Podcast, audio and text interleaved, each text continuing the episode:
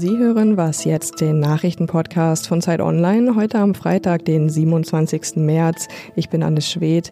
Wir sprechen heute über das Coronavirus und den Klimawandel und über die unterschiedlich hohen Sterberaten. Jetzt gibt's aber erstmal die Nachrichten. Der Gipfel der EU-Staaten zur Corona-Krise ist am Abend ohne einen konkreten Beschluss zu Ende gegangen. Streit gibt es immer noch um sogenannte Corona-Bonds, also eine gemeinsame Schuldenaufnahme der Euro-Länder. Das fordert vor allem Italien Italien, um von niedrigen Zinsen profitieren zu können. Deutschland und andere EU-Staaten lehnen das aber ab. Die Staats- und Regierungschefs wollen nun innerhalb der nächsten zwei Wochen gemeinsame finanzpolitische Maßnahmen entwickeln. Auch der Bundesrat trifft sich heute in einer Sondersitzung, um über die Bekämpfung der Coronavirus-Pandemie zu beraten und zu entscheiden. Es geht um sechs große Gesetze, die der Bundestag am Mittwoch bereits verabschiedet hatte. Unter anderem geht es da um Finanzhilfen für große Unternehmen, Regelungen zu Kurzarbeit und besseren Schutz für Mieter, die sich wegen der Corona-Krise die Miete nicht mehr leisten können. Weitere Gesetzesvorhaben werden auf heute vorgezogen. Der Bundesrat entscheidet wegen der Eilbedürftigkeit heute auch ohne vorherige Beratungen. Redaktionsschluss für diesen Podcast ist 5 Uhr.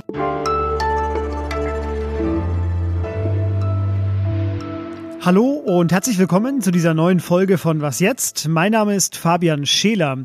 Vielleicht ist Ihnen in den letzten Tagen auch schon eine dieser Nachrichten begegnet.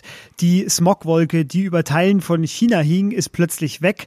In Venedig ist das Wasser wieder glasklar und Flugzeuge sind nur noch ein Viertel so viele in der Luft wie an einem Märztag im Vorjahr. Der etwas zynische Schluss dahinter, Corona hilft dem Klima, die Welt kann wieder durchatmen, so zumindest ist es hier und da, auch in ersten Studien schon zu lesen. Doch kann diese Rechnung wirklich aufgehen? Es gibt daran einige Zweifel und die bespreche ich jetzt mit Stefan Schmidt. Er ist stellvertretender Ressortleiter des Zeitwissensressorts. Hallo Stefan. Ja, hallo Fabian. Stefan, äh, um das erstmal zu verstehen, hilft ein Blick zurück. Was passierte denn nach der letzten großen Krise, nach der Finanzkrise 2008, als die CO2-Emissionen auch zurückgingen? Ja, da hat man tatsächlich äh, in der Kurve des weltweiten äh, Treibhausgasausstoßes gesehen, ähm, es geht äh, ein bisschen runter. Ich glaube im Jahr 2008 so minus 1, irgendwas Prozent und im Jahr drauf nochmal etwa so minus 2 Prozent. Da könnte man jetzt sagen, das ist nicht viel, aber es ist immerhin messbar. Allerdings ging es schon im Folgejahr ganz deutlich wieder nach oben, mehr als 5 Prozent plus. Also es kam dann quasi mehr als vorher wieder zurück. Also der Effekt ist dann sehr schnell verpufft. Ähm, jetzt registrieren derzeit Klimaaktivisten, aha, äh, Wissenschaftler stellen was fest, eine Pandemie und äh, geben entsprechende Handlungsempfehlungen raus und die Politik handelt auch nach denen. Und äh, Klimaaktivisten fordern das jetzt ebenso für die Klimapolitik. Warum funktioniert denn dieser Übertrag nicht eins zu eins? Ja, ich weiß nicht, ob das in der Pandemie so einfach ist. Es ist ja nicht so, dass es da eine ähm, Wahrheit und eine Lehre gäbe. Die Experten, die müssen sich auch zuweilen revidieren und streiten sich auch darum, äh, wie sie ihre Daten interpretieren müssen. Und hier haben wir es noch mit einem relativ einfachen Geschehen zu tun. Eine Infektionskrankheit, die um die Welt geht. Und ähm, beim äh, Klimawandel ist es ein ziemlich komplexes Geschehen, das äh, über einen viel längeren Zeitraum läuft. Deswegen halte ich von diesem Vergleich nicht so viel. Warum ist denn äh, die Corona-Pandemie, die wir derzeit erleben, sogar eine Gefahr fürs Klima oder für die Klimapolitik? Naja, der Effekt, von dem äh, du eben gesprochen hast, der ist ja einmalig. Also wenn es eine Wirtschaftskrise gibt, wie diese hier infolge der Pandemie, dann kann man sehen, die Emissionen gehen kurzfristig runter. Man sieht das dann vielleicht sogar in der Jahresbilanz. Das ändert aber nichts am langfristigen Trend. Und der langfristige Trend ähm, ist, dass die Menschheit immer noch mehr äh, Klimagas ausstößt, als sie äh, sollte. Und ähm, das geht auch weiter bergauf. Dagegen kann man Anreize setzen, man kann Gesetze erlassen, man kann Geld in die Hand nehmen, staatliche Förderung für den ähm, klimafreundlichen Ausbau oder Umbau der Wirtschaft. Ähm, jetzt gerade ist es aber so, dass ähm, sehr viel Geld in die Hand genommen wird, nur um die Wirtschaft irgendwie am Laufen zu halten. Und ähm, es befürchten viele ähm, äh, Klimaschützer, dass jetzt die Aufmerksamkeit und das Geld, ähm, das dem Klima fehlt, ähm, äh, vielleicht später nicht mehr da ist und dann äh, ist viel Zeit vertan, um ähm, den Klimaschutz voranzubringen. Das war Stefan Schmidt. Er hat genau zu diesem Thema auch eine ausführliche Analyse geschrieben. Die finden Sie in der aktuellen Zeit, äh, die es auch übrigens online gibt, hinter einer Bezahlschranke dann auf Zeit Online. Ich verlinke sie Ihnen trotzdem. Äh, vielen Dank dir, Stefan. Gerne, Fabian.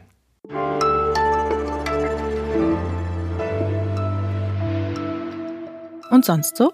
Eine der wahrscheinlich traurigsten Ranglisten der Welt ist die der höchsten Mordrate. El Salvador, das zentralamerikanische Land, belegt dort regelmäßig einen der vorderen Plätze. Es ist eines der gefährlichsten Länder weltweit. Doch nun gibt es auch dort Corona-Ausgangssperren und als direkte Folge davon geschah an zwei aufeinander folgenden Tagen kein Mord mehr im Land. Das wiederum gab es noch nie.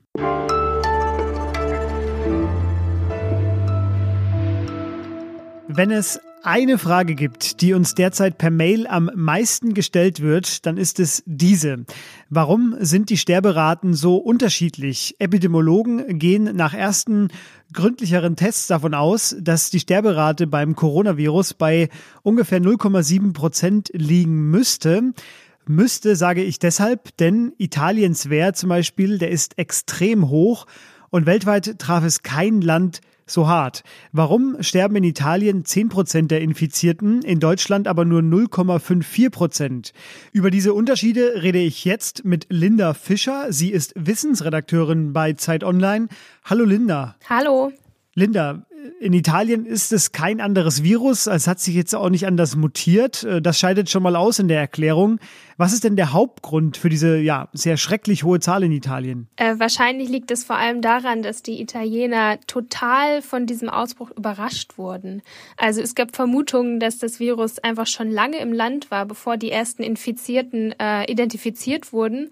Und plötzlich waren es dann einfach so viele auf einmal, die im Krankenhaus behandelt werden mussten und das war einfach äh, großes Glück, dass es Deutschland nicht passiert ist, ähm, weil wir haben dagegen viel Zeit gehabt, um uns darauf vorzubereiten und Maßnahmen zu ergreifen, dass wir hier einfach schon viel früher das Virus eindämmen können, hoffentlich. Ein zweiter Grund, der immer wieder angeführt wird, ich meine, jeder diskutiert ja auch gerade über die Entwicklungen. Wir alle gucken äh, die Nachrichten und machen uns unsere Gedanken dazu. Und ein zweiter Grund, der mir da aufgefallen ist, ist, den ihr auch in eurem Text erwähnt, äh, dass Italien genau wie Deutschland eine der ältesten Bevölkerungen Europas hat. Welchen Einfluss hat das denn auf die Sterberate?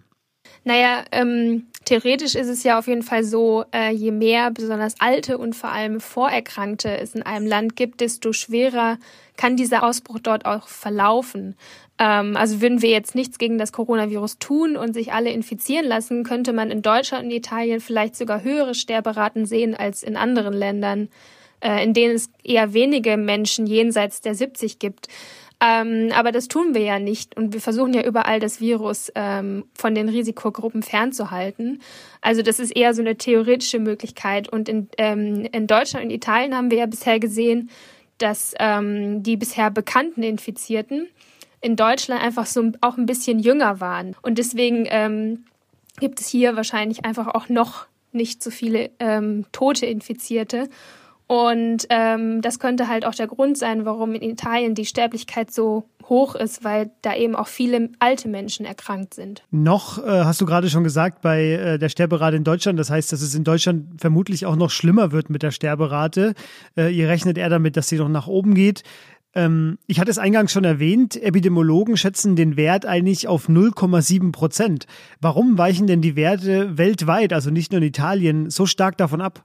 Weil man ja ähm, in den meisten Ländern überhaupt gar nicht weiß, wie viele Infizierte es da überhaupt gibt. Also diese zehnprozentige Sterberate in Italien sagt ja eigentlich nur, dass es zehn Prozent der bisher bekannten Infizierten gestorben sind. Eigentlich müsste man ja die ganze Bevölkerung testen, um zu sehen, wer wirklich alles infiziert ist und wie hoch die Sterblichkeitsrate deswegen ist. Ähm, dafür gibt's aber nicht genug Kapazitäten und vor allem in einem Land wie Italien nicht, das ja quasi von dem Virus überrannt wurde und gar keine Zeit hatte, wie hier in Deutschland, seine Testlabore vorzubereiten auf so eine Pandemie.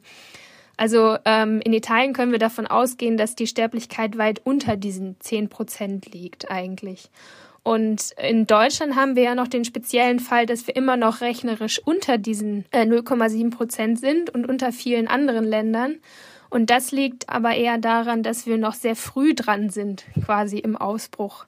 Also wer heute an Covid-19 stirbt, hat sich wahrscheinlich vor zwei Wochen oder vielleicht sogar noch früher infiziert. Und da hatten wir ähm, im Vergleich zu heute noch wirklich sehr wenig Infizierte. Das heißt, weil unsere infizierten Zahlen so extrem schnell steigen, äh, hinken die Todeszahlen immer so ein bisschen hinterher. Wir äh, können davon ausgehen, dass wir auch hierzulande in ein paar Wochen ähnliche Zahlen sehen werden wie in anderen Ländern. Ihr werdet das weiter beobachten. Die ausführliche Analyse mit allen Zahlen und Grafiken von Linda und Elena Erdmann aus dem Datenteam, die verlinke ich Ihnen in den Shownotes. Vielen Dank dir, Linda. Gerne. Und das war was jetzt am Morgen. Später noch unser Update am Nachmittag. Dann ist schon wieder Wochenende, falls Sie noch wissen, welcher Tag heute ist. Da kommt man ja gerade ein bisschen durcheinander. Unsere Mailadresse ist wasjetzt.zeit.de. Bleiben Sie gesund und tschüss.